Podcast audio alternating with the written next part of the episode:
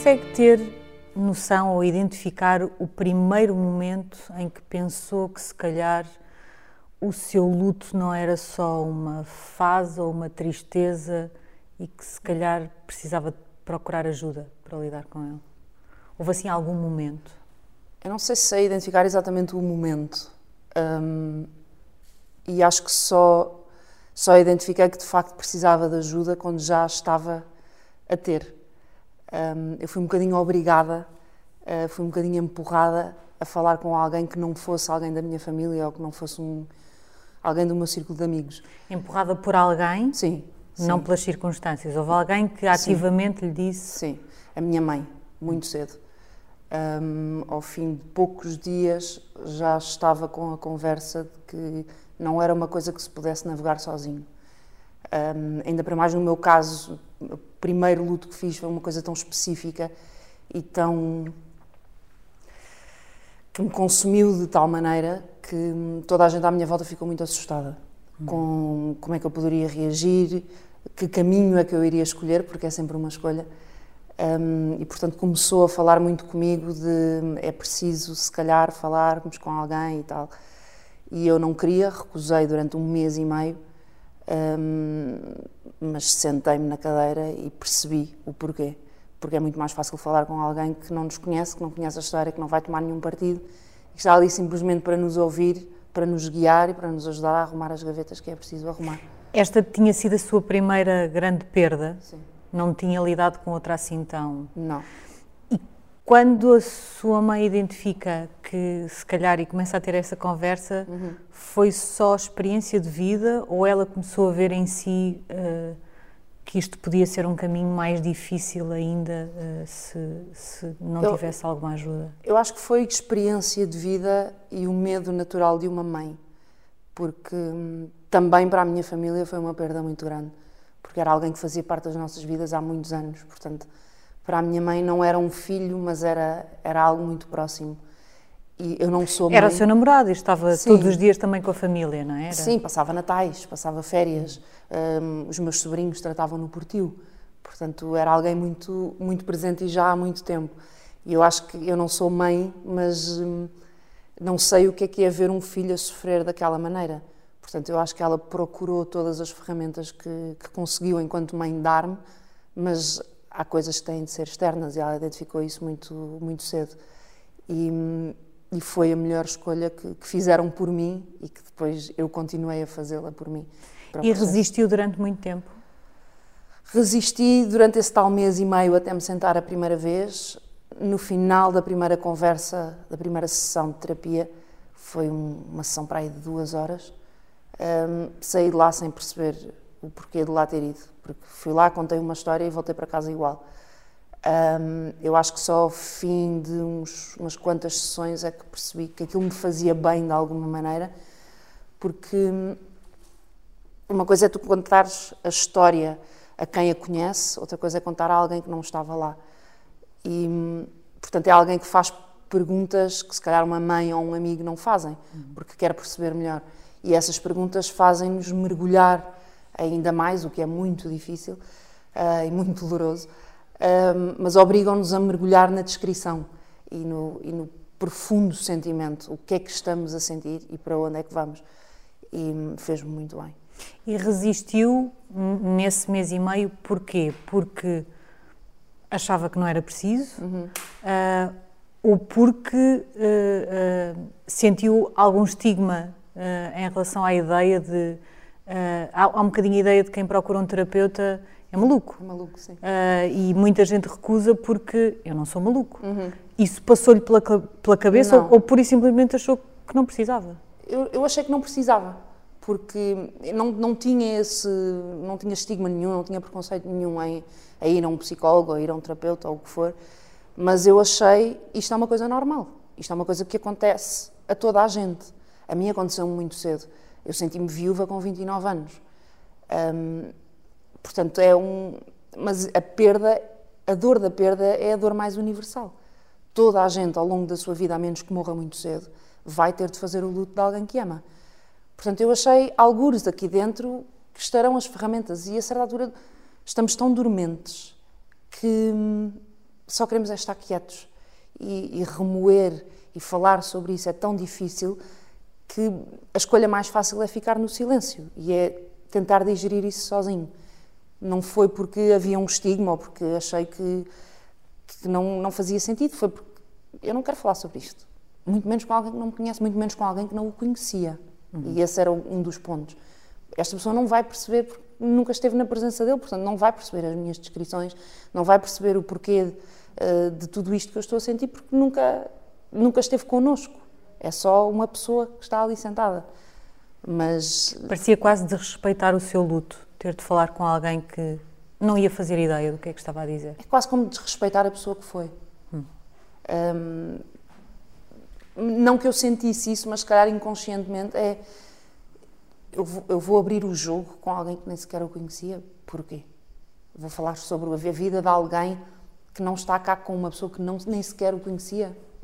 Não faz sentido nenhum e a ideia de que aquela pessoa está ali para fazer ultrapassar uma coisa numa fase em que. Inultrapassável. Em que, certo. E que nem sequer está preparada para ultrapassar. Uhum. Tinha, tinha aquela sensação de não só é normal estar, eu estar assim, uhum. como é suposto eu estar é assim. É suposto estar assim. Um, e porquê ultrapassar uma coisa que eu não quero ultrapassar? Porque na, na, na nossa cabeça, ultrapassar a morte de alguém tu vês isso como esquecer a pessoa, como fechar um capítulo que tu não queres fechar, como quando, quando te falam da ideia de andar para a frente, andar para a frente para onde? Se eu deixei de ter presente e futuro, eu não sei o que é que a minha vida vai ser, a minha vida neste momento não é nada. Portanto, porque é que eu vou querer avançar ou ter alguém a acompanhar-me a avançar num caminho que eu não quero fazer? E isso é, lá está, é uma escolha a certa altura tem de se escolher: eu vou viver com uma nuvem negra em cima da cabeça, ou eu vou de alguma forma arrumar isto, aprender com a tristeza e não ser um peso para os outros nem para mim própria. Vamos por onde? E inevitavelmente acabei por escolher ser, ser feliz e tentar digerir isso. Mas a ideia de arrumar alguma coisa que para nós nem sequer faz sentido tocar, é muito difícil. O que é que era mais uh, evidente para si na altura? Era aquela dormência de que já falou, uhum. uma vontade de eu não quero sair daqui, uhum. não, não, me mexam, não, não, não, falam, não falem comigo, não me obriguem a nada, uh, ou uh, essa sensação de ausência de presente e de futuro de que falava, essa ideia de a minha vida deixou de fazer sentido. O que é que era? Era uma mistura das duas coisas? É uma coisas. mistura das duas coisas. E o que é que se sente nesses momentos? É, é, é tristeza? É, é mais do que isso? É muito mais do que Eu acho que não há, não existe uma palavra no vocabulário para esse sentimento. Não existe.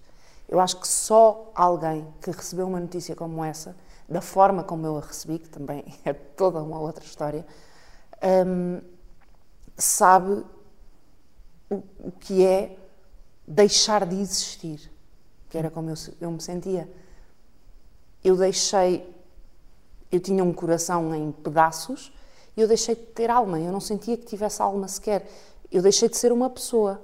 Eu era um, um vulto que vagamente se levantava de manhã, ia até à cozinha, sentava no sofá, voltava para a cama. Este, era, este foi o meu dia durante 15 dias. Até que me cansei do, das falinhas mansas. Eu acho que esse foi o meu, o meu clique.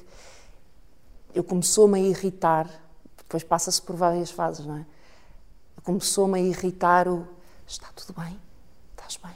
O, o falar baixinho começou-me a enervar de uma maneira que eu só queria era sair de casa. E para mim o sair de casa era ir trabalhar. Portanto, eu fui enterrar a tristeza num outro sítio. Fui tentar ser o mais produtiva que eu podia num campo que nada tinha a ver com a história que existia quando eu abri a porta de casa. E isso, visto a esta distância, foi um erro ou uma salvação? Foi uma salvação.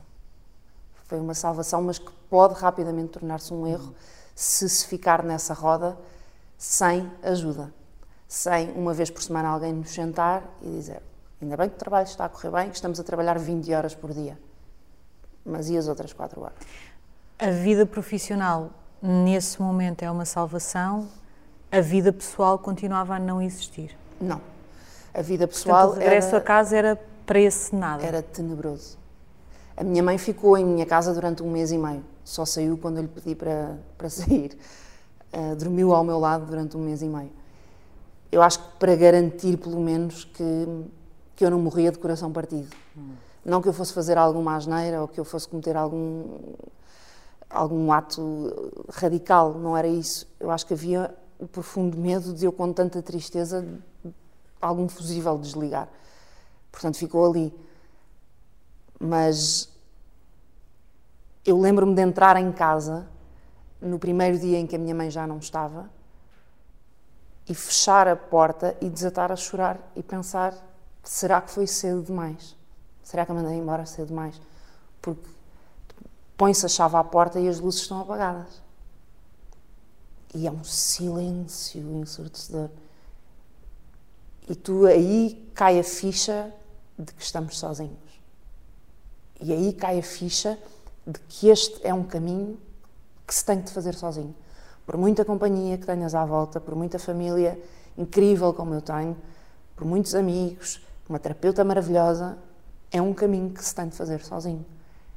E é um caminho muito, muito longo. Demorou muito tempo e ainda hoje me comovo. Eu acho que nunca vai deixar de acontecer demora tempo tu, até voltares a sentir que és quem eras. E ainda assim nunca mais serás quem eras. Porque depois de uma coisa dessas é impossível. Por muito remendo, por muito que esteja tudo colado, por, muitas, por muito que as gavetas estejam arrumadas, nós já não somos a mesma pessoa. Porque um dia o telefone tocou e nos disseram que a pessoa que mais amamos no mundo deixou de existir. E aí tu não tens, já não sabes quem és, não tens presente, não tens futuro e tudo o resto deixou de importar. A certeza de que tinha acontecido só surgiu nesse dia em que se abre a porta e as luzes estão apagadas? Há, há, há alguma fase de, não diria de negação, mas ah. de quase esperança de que ah. A pessoa abra os olhos e afinal já não Sim. aconteceu? Eu sonhava que a, a porta de casa se abria e eu ouvia a voz.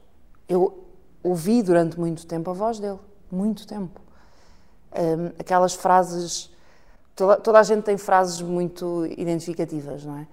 Um, quando se está sentado à mesa e alguém diz qualquer coisa, se tu conheces bem uma pessoa, tu sabes exatamente o que é que essa pessoa vai responder. Uhum. Quando estás a ver um filme que é uma valente porcaria, tu sabes exatamente qual é a expressão que a pessoa que está ao teu lado vai dizer, vai usar. E eu ouvi essas respostas durante, durante muito tempo. E eu acho que não há exatamente um momento em que, em que a ficha cai de a pessoa não vai voltar a aparecer. Eu acho que há, há é uma sucessão de desilusões. Porque não ah, aparece. pois é, ele não está. Ah, pois é, a porta não abre. Era agora a hora em que chegava e não chegou. E tu, tu vives na constante desilusão porque há aquela esperançazinha de que seja tudo um sonho. Mas acordas dia após dia e a primeira coisa que o teu cérebro te, que te diz é é verdade, não é um sonho. E aprender a viver com essa realidade demora muito tempo. O que é que é pior, quando as pessoas não dizem nada ou quando as pessoas dizem vai passar, vai ficar tudo bem? Nenhuma das duas é boa, mas é preferível que falem a não dizerem nada. Eu recebi muitas mensagens muito tempo depois de pessoas que me eram próximas a pedir desculpa por não terem dito nada. E hum, eu acho que ainda há uma grande dificuldade em lidar com a morte. Uhum. E ainda há uma grande dificuldade em, em estar sentado em silêncio. Eu não preciso que me digam nada, mas sentem-se ao meu lado. Só para eu saber que aí estão. E hum, houve muita gente que não soube o que dizer. E por não saber o que dizer, preferiu não dizer nada. E essa nunca é a melhor escolha. Mas aquela coisa do estás bem, queres mais alguma coisa? É infernal. Isso é que não. É infernal. Mas, mas faz parte e depois tu dás por ti a acompanhar o luto de outra pessoa e a dizer exatamente as mesmas coisas e a perguntar as mesmas coisas. Porque é aquilo que se faz, é, é a tentativa de mostrar estou aqui e preocupo-me. Mas é mói, mói muito. Não desistiu depois da, da primeira consulta, uhum. que não fez grande sentido, foi, uhum. nem fez bem nem fez mal, mas depois, quando, como dizia, se começa a ir ao fundo e é difícil, uhum. em algum momento pensou é melhor parar isto, porque isto pode ser uh, pior o remédio do que a cura? Acho que há um momento em que, em que, em que eu pensei, agora abri a caixa de Pandora e isto agora vai ser uma chatice. Como é que eram para si essas, esses momentos de estar na terapia, tem um desconhecido à frente, uhum. um, foi imediatamente fácil, pelo menos, falar foi. sobre as coisas? Ou, e, e, foi logo com a primeira pessoa que, que conheceu? Eu tive muita sorte. Uh, a pessoa que me indicaram é maravilhosa, um, não é muito mais velha do que eu, uh, tem a idade de um dos meus irmãos mais velhos, portanto havia ali alguma, alguma proximidade, pelo menos de idade. E agora olhando para trás, a minha primeira abordagem foi desastrosa, porque eu sentei-me contrariada e eu, eu quebro o gelo com, com muita facilidade.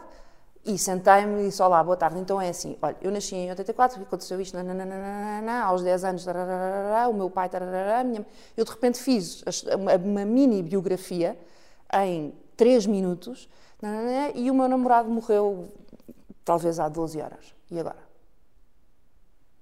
Que olhou para mim e disse: e agora uma coisa de cada vez. Eu, ah, já dei demais, já não vou sair desta cadeira nos próximos meses. Vamos a uma coisa de cada vez. Vamos então a este último episódio.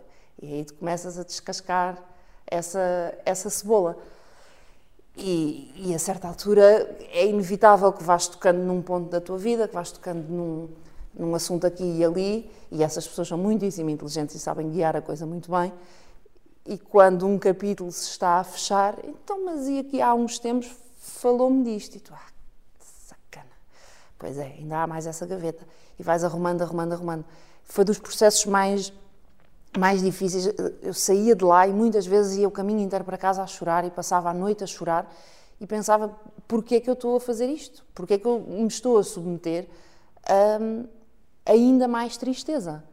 Isto não me está a fazer bem mas depois acordas no dia seguinte um bocadinho mais leve, um bocadinho mais leve, um bocadinho mais leve. E havia dias que eu tinha, passei a ter uma profunda necessidade de lá ir, de quase de apontar, eu, te, eu tenho que falar sobre, sobre isto. Um, eu tenho que falar da falta que me faz o som do abrir uma Coca-Cola. Tão simples quanto isto. Porque era um som que eu ouvia todas as noites. E de repente ninguém à minha volta a minha mãe não, não, não bebe refrigerantes e era quem estava em minha casa. E de repente saiu de minha casa. Eu também não bebo refrigerantes para ir além. Não havia ninguém ao meu lado a abrir uma lata. E aquilo fazia-me falta. E é muito estranho que coisas tão pequenas de repente se tornem bichos de sete cabeças. Ou isso faz-me falta, mas depois vou jantar com amigos e alguém pede um refrigerante e eu ouço esse som. E esse som é um gatilho para toda uma tristeza. Portanto, isto é uma pescadinha de rabo na boca. Então, eu estou a dar em louca. Eu quero ouvir o som ou não quero ouvir o som? Em que é que ficamos? E é arrumar essas pequenas coisas. Essa apatia inicial também facilmente se transforma em ansiedade com esses gatilhos? Sim. Eu não, no meu caso não foi propriamente, não sei se descreveria como ansiedade, mas hum, há um nó no estômago Há, um, há um, um pequeno murrozinho no estômago cada vez que se toca num assunto, cada vez que se ouve aquela música, cada vez que se ouve aquele som, ou alguém diz uma piada e aí entra a culpa. E esse, também é um ponto interessante do luto, que é não importa como é que a pessoa morreu, não importa. Há sempre um momento em que se sente culpa. A primeira gargalhada é é dos piores momentos, porque é um, é um live de felicidade e ao mesmo tempo quem és tu para ser feliz? Quando esta pessoa já não está, quando esta pessoa já não pode rir, quando esta pessoa tinha uma gargalhada tão característica que fazia uma sala inteira rir em uníssono e tu agora atreves-te a ter esses momentos sem ele. E isso é. carregas uma culpa de continuar a viver mas ao mesmo tempo sabes que tens de o fazer. Mas carregas contigo um peso e é, é a tal pescadinha de rabo na boca de onde é difícil muitas vezes sair. Parece um hamster numa rodinha. Andas, andas, andas, mas não sais no mesmo sítio. Antes dessa primeira gargalhada que saiu espontaneamente, hum. deu por si a conter outras gargalhadas Sim. porque ainda não podia ser. Sim, ainda não podia ser. E o que é que as pessoas vão dizer se me virem a rir? Porque depois é não só o que é que tu vais pensar de ti próprio, que já carregas a culpa do. Eu quase que tive vontade de rir. Não. Deita a cama é isso, deita isso um bocadinho abaixo. E depois é isso, se eu soltar uma gargalhada, o que é que estas pessoas que estão à minha volta vão achar? Um, vão achar que eu me esqueci, que não é verdade. Dois, vão achar que eu estou bem, que não é verdade. Três, vão achar que eu já ultrapassei, que não é verdade. Quatro, vão achar que, que não precisam de me perguntar se eu estou bem ou não, porque estou ótima, pelos vistos, porque me estou a rir. Portanto, de repente, pequenos gestos que são inatos, não é? Espontâneos. Espontâneos, começas a, a começamos a controlá-los, porque e no dia em que não, não me perguntarem, no dia em que não me fizerem a pergunta se eu estou bem, vão achar que isto tudo já passou, mas sabem lá eles o que aqui vai aqui dentro. Esse momento também significa que é possível que a culpa da gargalhada da altura se transfira para a culpa da lágrima. Há um momento em que é constrangedor ainda chorar porque hum. as pessoas à nossa volta devem estar a pensar: vá lá, já passou algum tempo. Não é suposto estares assim, já devias estar ainda, assim, ainda estás assim, não é? Uh, eu acho que nunca senti culpa das lágrimas porque eu sei que há muita gente que sabe exatamente o que é, anos depois, ainda sentir vontade de chorar. Não Portanto, as, as lágrimas eram um bocadinho indiferente. E acho que nunca pensei nisso, nunca pensei no. As pessoas vão achar que eu sou fraca e que ainda estou a sofrer. Isso não, não, não me importava muito, real, sinceramente. Mas lá está, porque era, se calhar na altura ainda era muito recente, mas agora, sete anos depois, acredito que haja pessoas que se perguntem: ainda faz sentido ela comover-se com isto? no dia em que morrer o vosso marido, eu faço-vos a mesma pergunta, sete anos depois. Faz sempre sentido.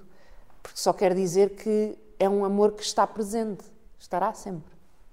Nessa fase, naquela, naquela primeira fase, ou, ou, em todas as que seguiram das várias uhum. fases desse ciclo, uh, em termos de funcionamento humano, uhum. uh, conseguia ainda assim estar funcional. Sim. Dormia, uh, comia, houve ali fases em que até isso era um esforço demasiado grande. Tirando talvez aqueles primeiros 15 dias, direi. Os primeiros 15 dias eu apaguei. Autómato. Sim, é, somos robôs. Somos perfeitos robôs. Uh, levantamos porque tem de ser, tomamos banho porque alguém nos disse que tem que ser, vestimos-nos sempre a pensar do porquê que eu não estou de pijama porque não faz sentido, uh, comemos porque alguém nos põe um prato à frente. É, é, é tudo automático. Depois, eu acho que o piloto automático continua, uh, durante bastante tempo. Para mim foi um ano e meio, dois anos em piloto automático. Um, mas eu orgulho-me de poder dizer que estive sempre, eu estive sempre lúcida, completamente lúcida no, em todo o processo. E uma coisa que recusei sempre foi qualquer tipo de antidepressivo, qualquer tipo de calmante. Porquê? Porque eu não queria deixar de sentir. Um, e sei que isto se calhar não é a melhor mensagem que posso deixar, mas era aquilo que para mim fazia sentido. Porque eu soube muito cedo que isto era um processo que tinha várias fases e que se eu saltasse alguma fase, mais à frente eu ia ter que me confrontar com isso. Viria atrás de mim algum, algum obstáculozinho que eu não ultrapassei devidamente, eu iria encontrá-lo mais à frente. Eu não queria deixar capítulos por, por ler. Um, portanto, eu quis sempre estar o mais lúcida possível. Se era para gritar, gritava, se era para chorar, chorava, se era para dar um murro numa porta, eu dava um murro na porta. Tomei um único comprimido, que foi na primeira noite para dormir. Um, praticamente obrigada, mais uma vez, pela minha mãe. Um, depois eu acho que adormecia de cansaço profundo. É tão desgastante emocionalmente. que uma pessoa acaba por desmaiar. Acho que não adormecemos, desmaiamos a certa altura. E, mas a rotina do voltar ao trabalho tão pouco tempo depois, para mim foi importante para, para ganhar ritmo.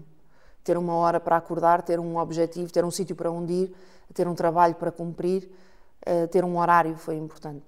Foi Mesmo importante que esse trabalho seja entrar em casa das pessoas Sim. com um sorriso nos lábios, Sim. como se a pior coisa da vida não tivesse acontecido. Uhum. Eu acho que é um pau de dois bicos. Porque se por um lado, hum, durante algum tempo as pessoas não sabiam o que é que tinha acontecido. Hum, a notícia demorou um bocadinho a sair. Portanto, eu tive ali uma margem de defesa. E depois, quando, quando se soube, eu já estava um bocadinho mais forte. Pouco, mas estava. Um, mas o entrar em casa das pessoas e o facto de ter de estar feliz, porque esse, essa é a minha profissão, é estar a trazer felicidade aos outros, de alguma Maria maneira. estava a fazer o curto-circuito, não? Estava a fazer o curto-circuito. E hum, o ter de estar feliz pelos outros, eu acho que foi o melhor que me, que me podia acontecer. Se calhar tem a ver com a minha personalidade e, e se calhar não estou por acaso na profissão em que estou, porque durante aquele tempo em que eu estava no ar não era sobre mim. Eu não, eu não podia chorar, eu não podia ir abaixo, eu não podia sentar-me no chão a balançar tipo criança. Não era sobre mim, era sobre quem estava em casa a querer ver um programa de televisão para estar entretido. Portanto, eu durante essa hora e meia, duas horas, eu estava sã, mesmo. Estava sharp como sempre estive mas sa saía do ar e aí a história era diferente. E antes de entrar no ar era um bocadinho diferente. Mas o facto de ter coisas para fazer foi, um, foi uma boia de salvação, claramente. E as pessoas à sua volta sabiam o que tinha acontecido Sim. profissionalmente, que, que, são as pessoas com quem nós trabalhamos todos os dias, uhum. mas que podem não ser as pessoas mais próximas, não é? Sim. Essas pessoas sabiam. sabiam. Quando a notícia se torna pública, uhum. sentiu-se a dar uns passinhos para trás, como se tivesse acabado de acontecer, Sim. porque se tornou público. Sim, porque de repente está numa revista e porque de repente enche-se a caixa de mensagens de pessoas que não conhecemos um, a partilhar mil e uma histórias de perda. E se por um lado isso nos aproxima, por outro lado, eu não é difícil ler a história de outra pessoa porque no fundo não tem nada a ver com a minha. Mas ao mesmo tempo eu sei o que aquela pessoa está a sentir e, e, entendo a identificação do finalmente há alguém que está a passar pelo mesmo que eu. Um, e rapidamente se cria uma corrente de, de, pessoas, muitas delas que ainda hoje me escrevem, e que acaba por ser um suporte, porque são pessoas que percebem exatamente aquilo que estamos a passar. Porque, uma, comparando com a morte do meu pai, por exemplo, eu não fui a única que perdeu um pai no dia em que o meu pai morreu. Porque tenho muitos irmãos e todos eles perderam um pai. E por muito que todos nós tivéssemos relações diferentes, porque é normal, porque cada um tem a sua personalidade, uns são mais próximos, uns são. Todos perdemos o pai. Portanto, uns tinham melhor relação, outros menos, mas era pai. Quando eu perdi o meu namorado barra futuro marido, mais ninguém perdeu um namorado barra futuro marido. A minha sogra perdeu um filho, uh, os meus irmãos perderam quase que um irmão ou um amigo, os amigos dele perderam um amigo, os meus amigos perderam um amigo, uh, os primos perderam um primo, mas mais ninguém perdeu o futuro marido. E isso é muito solitário. E no caso do meu pai é mais fácil porque existe esse grupo, existe esse suporte de alguém que está a sentir exatamente a mesma dor. Mas quando as coisas se tornam públicas, automaticamente é-se inundado de, de mensagens que são maravilhosas de ler, mas que às vezes são se tornam quase uma obrigação de, de ser o exemplo de que as coisas se ultrapassam e de dar uma palavra de apoio e se calhar estamos um bocadinho mais à frente no processo e as pessoas pedem-nos conselhos e conseguimos indicar-lhes um caminho, mas de repente há um peso de responsabilidade de ser, de fazer o luto perfeito. Mas hum, Agora, no final das contas, ainda bem que foi assim, porque eu continuo a receber mensagens diariamente de pessoas a dizerem-me: aconteceu-me o mesmo agora, estive a ler e a ver todas as suas entrevistas e sei que é a única pessoa neste momento que me vai perceber. Preciso de ajuda. E tu não tens como, não, como dizer que não. Não dá. E, e traças ou tentas traçar um plano, uh, tentas dizer aquilo que gostavas que tivessem dito. Um, mas uh, às vezes está, às vezes torna-se pesado. E o, o facto de ser público às vezes não é fácil de gerir. O facto das pessoas terem dificuldade em lidar com a dor dos outros uhum. e da morte ser um tema difícil uhum. e da perda ser um tema difícil faz com que de facto as pessoas às vezes não digam aquilo que nós precisamos que nos digam. O que é, o que, é que aprendeu ou disse alguém que gostava que lhe tivessem dito assim? Que todos os clichês são verdade, exceto o clichê do tempo. É verdade que é possível ficar tudo bem, é verdade que é possível ultrapassar, é verdade que no final do túnel há uma luz, é verdade que é possível refazer a vida, é verdade que, é, que vamos voltar a rir sem culpa, que vamos voltar a ser felizes. Um, é verdade que as saudades se tornam menos pesadas, que as memórias que ficam são as boas. Tudo isso é verdade, exceto o tempo tudo cura. Isso é completamente mentira. É mito. O tempo, a única coisa que faz é ajudar a que tenhamos distância do livro que no primeiro dia está colado no nosso nariz. Assim que alguém que nos é peça essencial do coração e da alma morre, nós ficamos, fica-se sem chão, sem presente, sem futuro, como já disse, mas fica-se com, como se, com um livro aberto colado à frente do nariz. É impossível ler. É impossível perceber para onde é que a história vai é impossível perceber como é que isto se vai tudo processar. O tempo, a única coisa que faz é vai afastando esse livro e um dia é possível ler. E um dia é possível perceber o que é que aconteceu, o que é que sentimos, uh, o que é que foi necessário para nós para continuar o caminho. Mas não cura absolutamente nada. E isso eu faço questão de dizer às pessoas que me escrevem. Porque as pessoas dizem sempre: alguém me disse que isto com o tempo. Não. É uma escolha. Nós temos de escolher ser felizes. Nós temos de escolher guardar essa pessoa para sempre num cantinho do coração. Estará sempre na nossa memória, mas nós temos de escolher não viver presos a isso. E em quanto tempo, hum. não esse do clichê, mas quando é que começou a cumprir os outros clichês? Quando é que as saudades começaram a ficar mais suportáveis? Quando é que. Quando, isso, isso vai acontecendo, vai acontecendo. eles cumprem-se todos ao mesmo tempo e, sobretudo, nesse processo de terapia em que sai destruída, mas no dia a seguir até está mais leve, há revés e há recaídas hum. ou é um caminho mais? Não, há sempre recaídas. Hum, os clichês vão acontecendo e às vezes só damos por eles depois de acontecerem duas ou três vezes.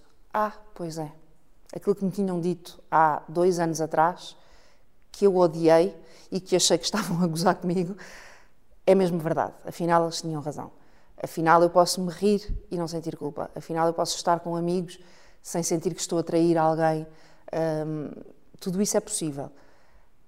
Mas há dias que são difíceis de explicar para quem não está na nossa pele, em que quase que sentimos tudo como se fosse o primeiro dia porque por alguma razão acordámos virados para ali, ou porque hum, os dias de anos são complicados, o dia da morte é muito complicado, o Natal, essas grandes datas são difíceis. O ir a um casamento é horrível.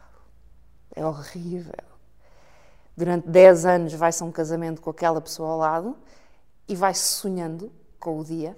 E está-se já na fase de planear. De planear, claro, o dia e de repente estamos a presenciar a celebração do amor entre duas pessoas e não está ninguém ao nosso lado. É, muito complicado. E depois há aquela parte muito estúpida nos casamentos, que é o lançamento do buquê. E de repente olham para ti e tu pensas, perderam a cabeça. Eu não sou solteira. Não, és viúva, mas uma viúva é uma solteira, de alguma forma. Mas eu não quero ir para ali dar um saltinho e tentar apanhar um ramo de flores que não me vai dizer nada. São, são coisas tão, tão pequenas e tão parvas quanto estas, em que as pessoas não pensam. Uh, agem naturalmente, porque tu estás bem. Olham, olham para nós e estamos bem, estamos felizes, uh, porque não veem o que é que se passa cá dentro. E de repente, não, vai lá, não vou lá nenhum, eu não quero apanhar ramo nenhum, eu não me quero casar. Acabou. Esse capítulo está arrumado. Eu não vou ter mais nenhum namorado. Eu não vou amar mais ninguém como amei aquela pessoa. Portanto, não, não me venham com conversas. Quando começam a dizer, ah, o não sei quantos perguntou por ti. E então? Podes dizer que estou viva e a trabalhar. Não me interessa. Isso é. São coisas que vão acontecendo, que são normais, mas que para alguém que ainda está tão, tão preso a uma ideia de futuro que é difícil de largar, é difícil de aceitar. E é até é difícil ofensivo. de digerir. É, é ofensivo. Às vezes roça o ofensivo.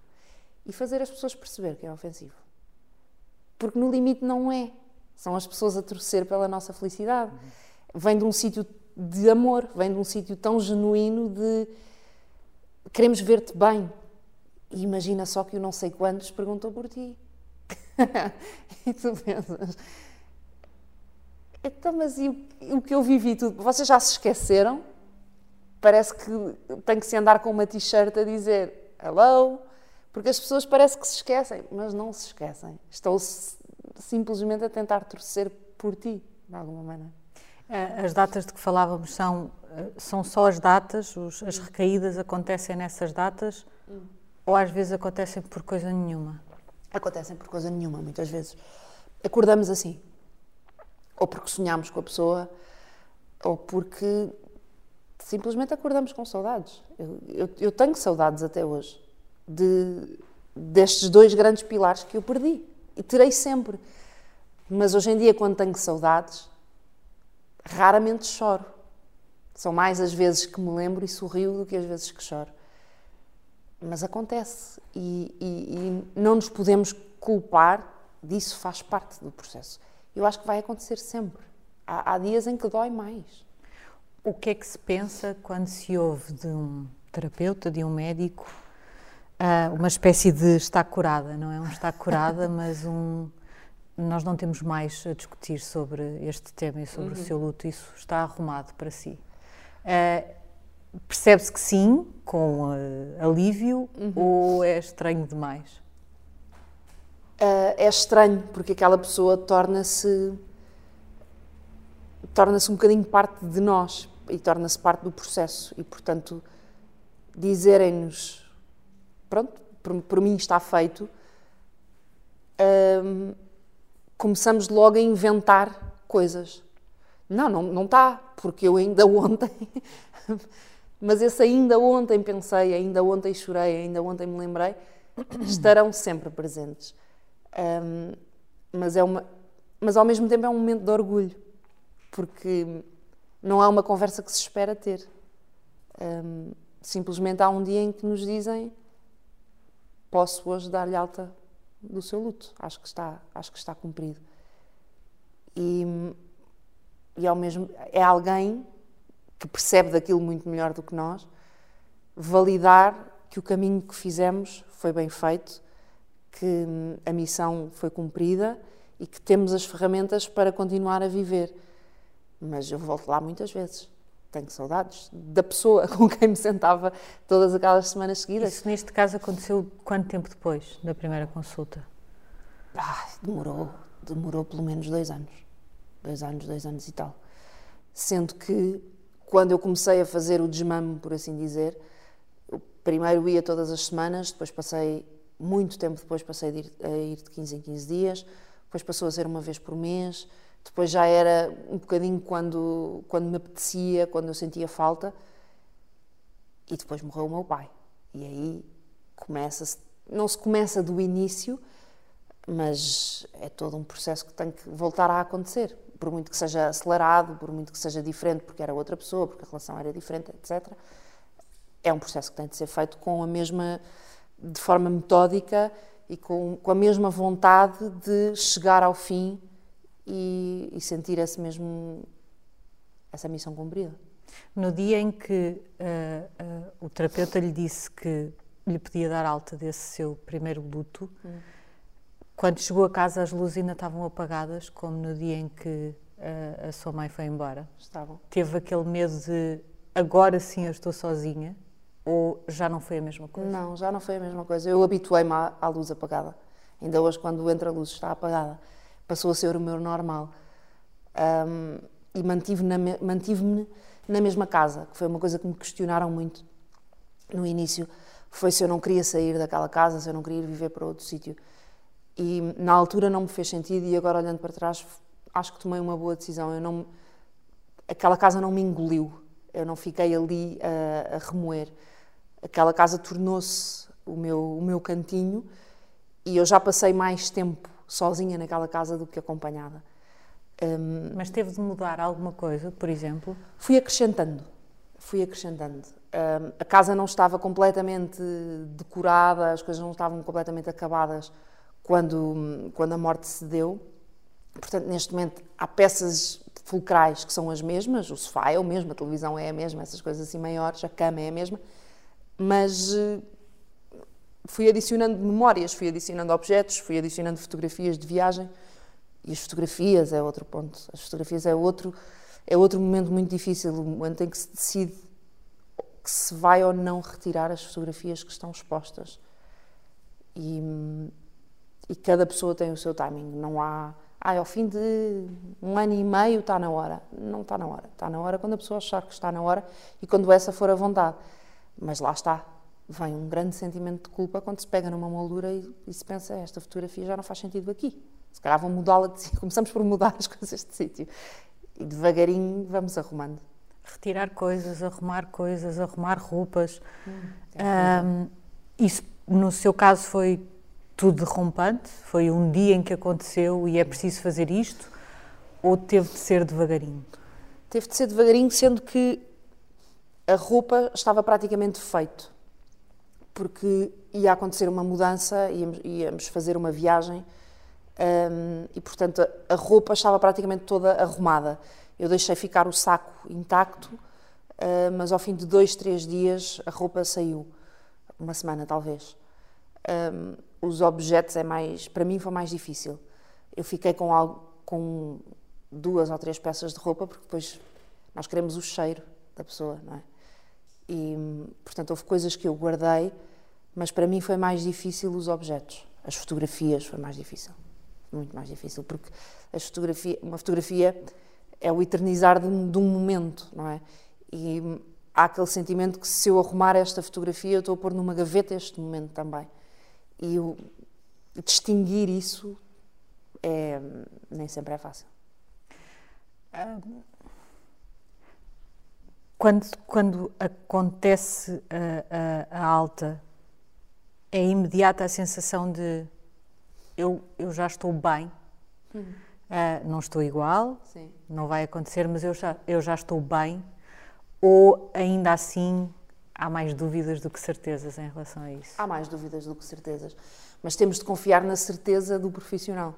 Se o profissional nos diz, a meu ver, este capítulo está está encerrado, nem é bem encerrado, é para já está tudo feito. Se entretanto surgir alguma coisa, algum tema, podemos sempre voltar a, a abrir esta gaveta. Mas há sempre, há sempre uma dúvida que fica, porque eu acho que é mais fácil para os outros identificarem, os outros profissionais, um, identificarem se o processo foi todo feito e se não ficou nenhuma ponta solta, do que se calhar nós, porque dentro da nossa cabeça é tudo tão frenético que é mais difícil de identificar, mas eu acho que está feito, agora sim, sete anos depois está feito, está bem feito, mas ainda tenho os meus momentos e acho que terei sempre. O que é que mudou em si? Hum. O que é que mudou? Uh, o que é que passou a fazer que não fazia? Como é que passou a viver que não vivia? E o que é que definitivamente deixou para trás? Eu passei a despedir-me das pessoas de maneira diferente. Acho que essa acho que essa foi a maior mudança. Acho que é um clichê dizer, mas é mesmo verdade. Acho que passamos a dar valor a coisas diferentes, passamos a dar mais valor ao tempo que passamos com as pessoas, mas para mim o momento da despedida tornou-se tornou-se diferente, porque eu agora tenho a noção, a perfeita noção, todos os dias, de que esta pode ser a última vez que nós estamos as duas frente a frente. Pode mesmo ser, porque eu posso sair daquela porta e levar com um autocarro. Portanto, quando sairmos daqui, eu faço questão de olhar as pessoas nos olhos e a última imagem que tento deixar, apesar de agora estar em lágrimas, é um sorriso. Porque se eu sair daquela porta e levar com o autocarro, eu quero que amanhã se lembrem. Mas ainda ontem ela estava, esteve connosco e que fixe que foi. Que, que boa energia que deixou. Acho que, acho que essa foi a principal, a principal mudança. O que deixei para trás, eu acho que eu acho que não deixei para trás grande coisa, eu acho que adicionei foi coisas ao, à lista. Um, tempo, sobretudo, a importância do tempo. Ah, quando já, já falou aqui depois da morte do seu pai, uhum. e vem outra perda importante, diferente, mas Sim. importante. A forma como lidou com essa perda uhum. uh, foi muito determinada por tudo o que já tinha vivido antes e, e tem essa consciência? Tenho, perfeita perfeita consciência. Se o meu pai tivesse morrido primeiro, eu teria sofrido muito mais. Porque hum, seria a primeira vez que eu ia ter de lidar com um grande luto que tinha de fazer. Sendo que o meu pai foi depois, lá está, eu já tinha algumas ferramentas, e há algures no nosso cérebro um ficheiro que, por muito que ainda não o tenhamos aberto, nós temos a noção que está escrito em algum lado na nossa cabeça de que os nossos pais irão primeiro a menos que alguma tragédia aconteça. Portanto, eu acho que há um, há um pequeno chip em nós que já está preparado para ser ativado quando o nosso pai ou a nossa mãe morrem. Ela é natural da vida, é difícil, mas é o que tinha que acontecer. Aconteceu o que tinha que acontecer pela ordem que tinha que acontecer. Um, e foi mais fácil, exatamente como dizia há bocadinho, porque tinha os meus irmãos porque havia outras pessoas a sentir o mesmo do que eu. Não foi tão solitário. Acho que essa foi, acho que essa foi a maior diferença. Não foi tão e solitário. Que ferramentas é que para si foram mais fundamentais?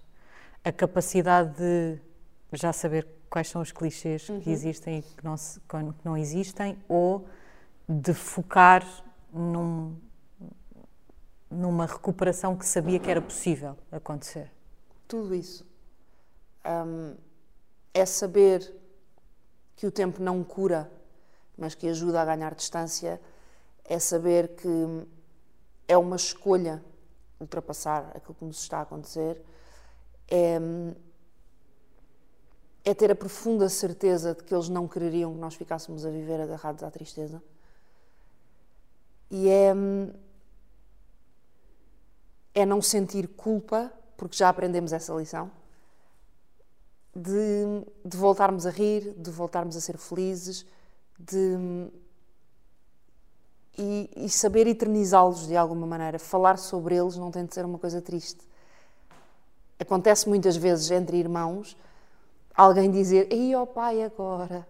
Ouvir-te dizer isso. E o que o pai agora diria de. O que é que o pai ia achar?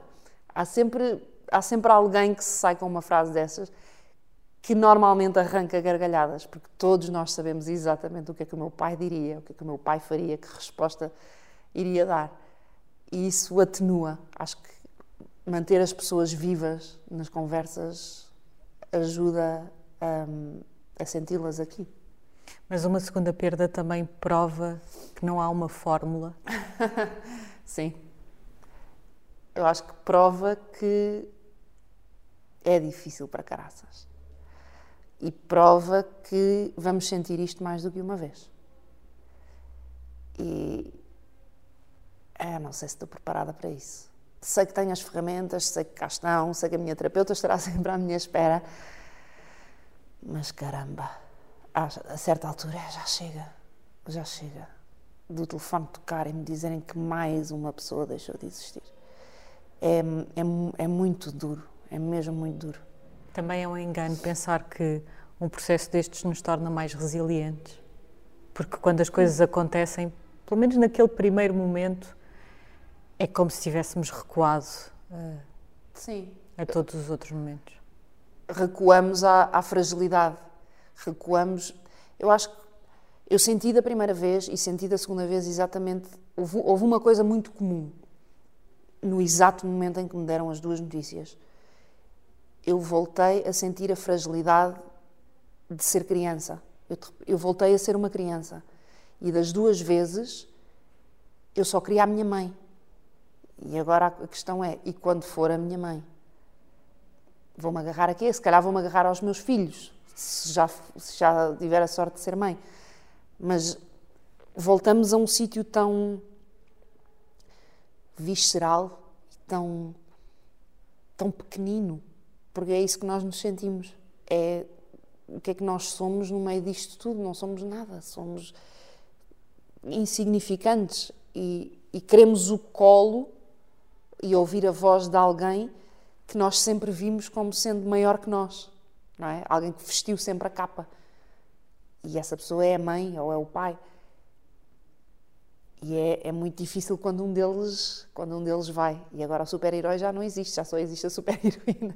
Vai ter que aguentar o barco pelos dois é, é, é, difícil de descrever para alguém que nunca passou por isso, mas é nós voltamos a ser crianças nesse momento mesmo.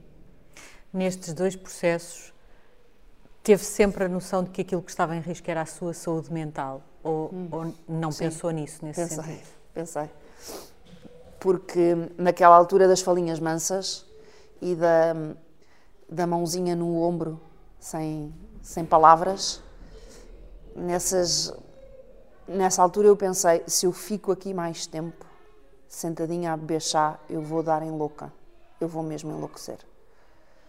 E aí, sou, aí percebi mesmo: isto, isto tem, tem de ser uma escolha, algures aqui dentro, porque se, se há dois cabos que se ligam no fusível errado, isto vai entrar em curto-circuito e eu não vou conseguir recuperar. Um, eu sabia que tinha que fazer isso por mim, para me manter viva, para me manter sã. E foi a primeira vez que lidou com a sua saúde mental foi. e que teve que a proteger de alguma forma? Foi, eu acho que sim. De forma consciente, sim. Eu acho que há outros momentos em que há coisas aqui dentro que já. há ficheiros que já cá estão que nos vão amparando noutras situações. Mas eu nunca tinha sido confrontada de uma, de uma maneira tão brusca com. Tu tens que salvar a tua, a tua sanidade. Tu tens, a, a tua saúde mental é importante nesta equação porque se isto falha, se, se, o cérebro vai ao ar, então aí é que já não há mão em nada, já não, já não vamos conseguir agarrar nada. Mas hum, o que é ao mesmo tempo. Hum, traz-nos a, a, uma realidade tão básica, não é? De caramba, se, se nós perdermos esta esta saúde nesta parte tão específica, nós perdemos-nos.